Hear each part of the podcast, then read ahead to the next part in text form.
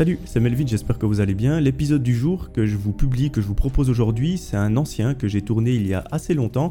Vous verrez que la qualité est peut-être un petit peu moins bonne, que la narration est un petit peu moins bonne également. Mais je sais que vous me l'avez énormément demandé sur Spotify, vous m'avez demandé de publier tous mes anciens épisodes. Donc le voilà, c'est un des premiers que je vais publier. Il y en aura assez fréquemment, comme ça vous pourrez vraiment vous régaler, il y aura beaucoup de contenu. Mais voilà, le petit point négatif, c'est que la qualité est un petit peu moins bonne, la narration également, mais j'espère que ça posera pas trop de problèmes. N'hésitez pas à mettre votre plus belle 5 étoiles sous le podcast, ça m'aide énormément. À vous abonner à ce compte Spotify, ça m'aide également. Et moi, je vous laisse avec l'épisode. Ciao, ciao Aujourd'hui, mes amis, c'est l'histoire de Léa. À l'époque où tout ça se passe, Léa habite en France avec ses parents. Elle a alors 17 ans et elle nous raconte qu'elle habite dans une super maison. C'est une maison qui se trouve dans la campagne, elle nous raconte qu'elle est gigantesque et il y a un détail qu'elle affectionne particulièrement à l'intérieur de celle-ci, c'est qu'elle a une baie vitrée. En gros, il y a la maison et à côté, il y a une autre pièce et ces deux sont séparés par une grande vitre. Ça permet l'été d'aller se poser tranquillement au soleil et ça, franchement, c'est vraiment cool. Elle nous donne un peu plus de détails concernant cette maison. Effectivement, celle-ci n'est pas toute récente. Elle a été construite il y a plusieurs années, donc le style est assez ancien. Et vous le savez probablement, dans les maisons anciennes, c'est généralement du bois et ça se peut qu'il y ait de temps en temps des bruits assez chelous qui se passent. Personnellement, chez moi, il y a du bois et c'est vrai que parfois,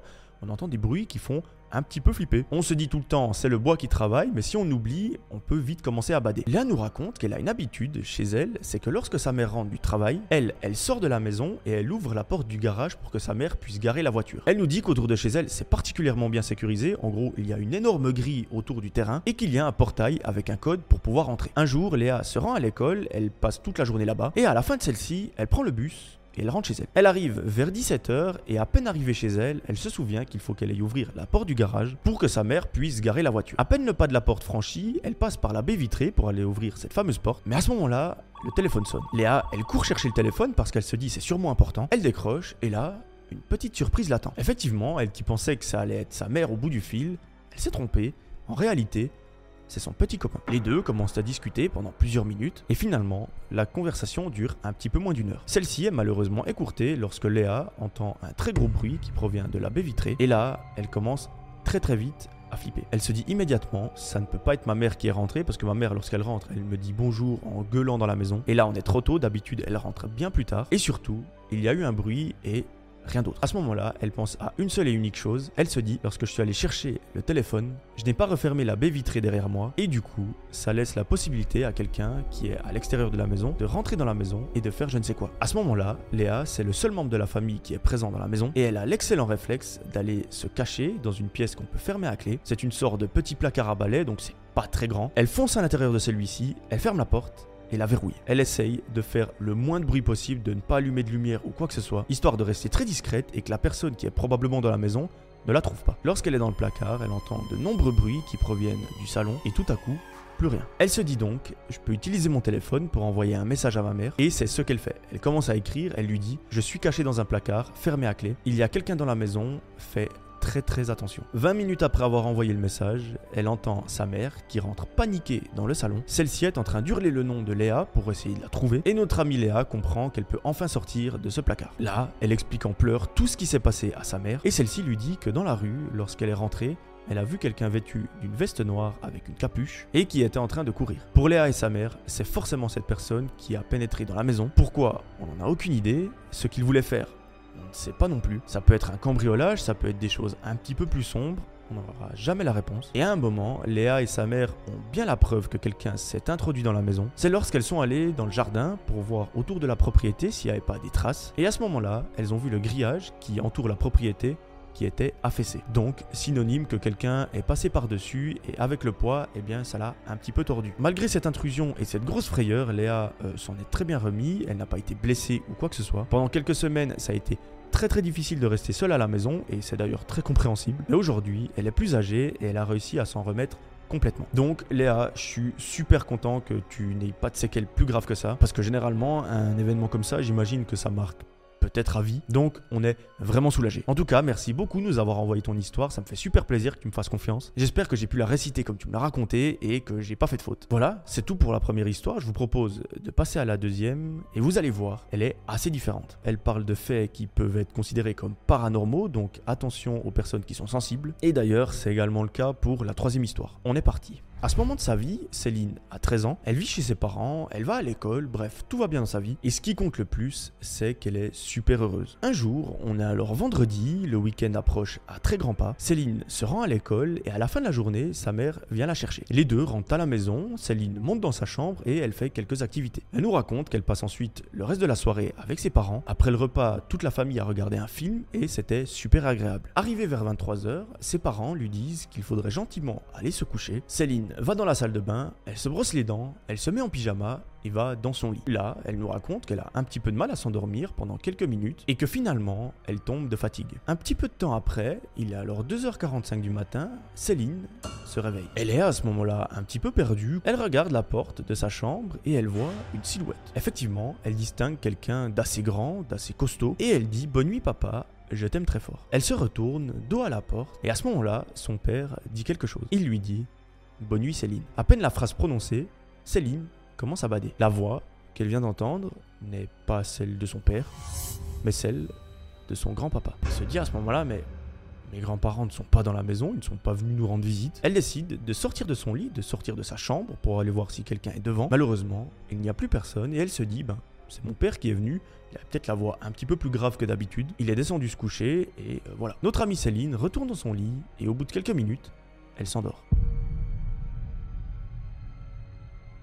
Le lendemain matin, lorsque Céline se réveille, elle descend les escaliers et elle voit que ses parents sont assis sur le canapé. Assez étrange, généralement ils font des activités, ils ne sont pas là à discuter sur un canapé. Elle s'approche d'eux, elle s'assied et là, sa mère commence à lui parler. Elle lui dit euh, Chérie, il faut qu'on te parle. Tu sais, ça fait quelques années que grand-papa est malade et qu'il n'est pas très bien. Et durant la nuit, il a rejoint les anges et maintenant, il est très heureux. Céline, bien qu'elle soit assez jeune, elle comprend très vite de quoi il s'agit. Malheureusement, son grand-père est décédé durant la nuit. Évidemment, elle lâche quelques larmes, ses parents la consolent et elle nous explique que pendant le reste de la journée, eh bien, c'est assez compliqué. Chose qui est parfaitement compréhensible. Le soir, sa maman l'accompagne dans son lit pour lui dire bonne nuit, histoire qu'elle ne soit pas seule, qu'elle soit accompagnée. Et au bout de quelques minutes, Céline s'endort. Sa maman descend les escaliers, elle retourne dans le salon discuter avec son mari, donc le père de Céline, mais au bout d'une heure, Céline se réveille. Elle entend que ses parents sont en train de parler, de discuter. Elle décide de descendre très discrètement les escaliers, de rester derrière le mur pour écouter ce qu'ils disent, et à un moment, elle entend sa mère dire qu'apparemment son grand-papa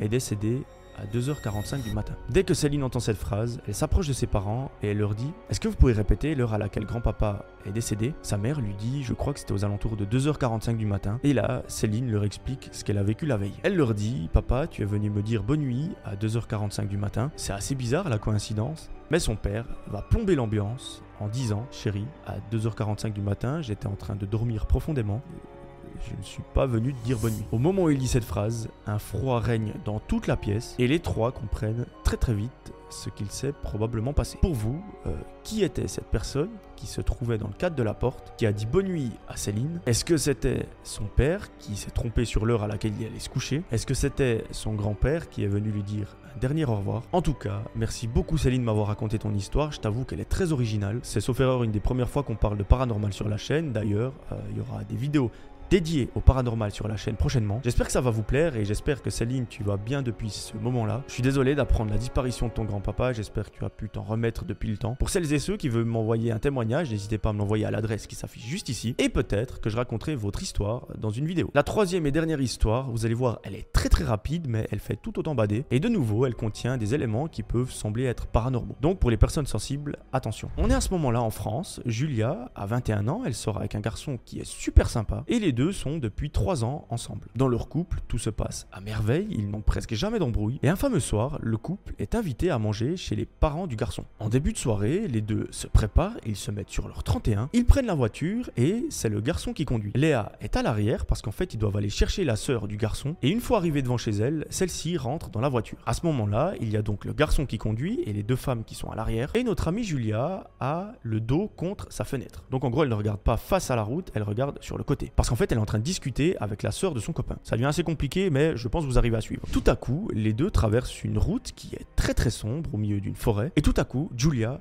pousse un cri. Et elle dit mais qu'est-ce qu'il fout là celui-ci? Il est trop con, il est super dangereux. Il me faisait un signe comme ça. Euh, qu'est-ce qu'il voulait? Son copain et sa belle-sœur la regardent et lui disent mais qu'est-ce que tu racontes Julia, elle dit Mais vous avez pas vu ce mec qui était au bord de la route en train de me faire un signe en souriant euh, Je sais pas, enfin, il était assez visible. Et les deux disent Il n'y avait absolument personne. La route elle n'est pas éclairée, je vois pas comment tu peux voir quelqu'un qui est en train de te dire bonjour alors qu'on est en train de rouler dans la nuit. Et notre amie Julia, elle ne comprend pas. Bref, les trois continuent de rouler et la suite du trajet est assez spéciale parce qu'il y a une ambiance assez chelou qui s'installe dans la voiture parce que une personne a vu quelque chose que les deux autres n'ont pas vu. Mais bref, le repas se passe très bien chez les parents et tout va pour le mieux. En rentrant, rien ne se passe sur la route, ils rentrent sains et saufs chez eux, ils vont se coucher et finissent par s'endormir. Le lendemain, Julia décide d'aller sur internet pour faire des recherches par rapport à cette route parce que Vraiment, elle est sûre et certaine d'avoir vu quelqu'un. C'était un jeune homme qui était habillé avec des habits assez sombres. Et au bout d'une dizaine de minutes de recherche, elle se rend compte que la réalité fait bien flipper. Elle tombe sur un article